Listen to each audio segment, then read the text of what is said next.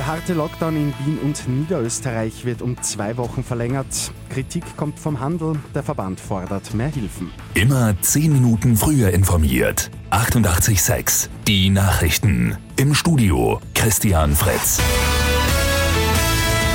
In Wien und Niederösterreich wird der harte Lockdown um zumindest zwei Wochen bis einschließlich 2. Mai verlängert. Wiens Bürgermeister Michael Ludwig am Nachmittag dazu. Ich weiß, das ist eine unpopuläre Maßnahme, aber vor die Alternative gestellt, äh, zuzusehen, wie die Zahlen auf den Intensivstationen steigen, ist es eine für mich notwendige Maßnahme und ein wichtiger Schritt, um auch die Bevölkerung zu schützen.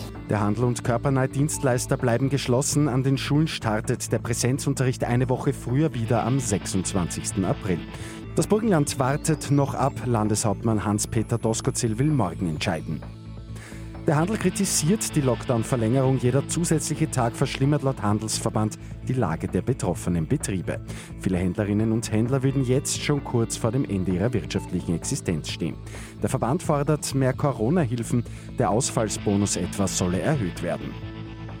In Europa sind mittlerweile über eine Million Menschen im Zusammenhang mit einer Coronavirus-Infektion gestorben. Europa ist die am stärksten betroffene Region vor Lateinamerika und Nordamerika.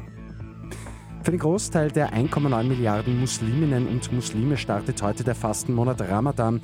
Von der Dämmerung bis zum Sonnenuntergang verzichten die Gläubigen auf Essen, Trinken, Rauchen und Sex. Und Urlaube sollen in Zukunft deutlich nachhaltiger werden. Die gute Nachricht zum Schluss. Die Coronavirus-Pandemie dürfte laut Umfrage ein Booster für Nachhaltigkeit sein. Knapp 60 Prozent der Befragten haben angegeben, dass sie, wenn es wieder möglich ist, umweltfreundlich und sozial verträglich reisen wollen. Mit 886 immer 10 Minuten früher informiert. Weitere Infos jetzt auf Radio 886 AT.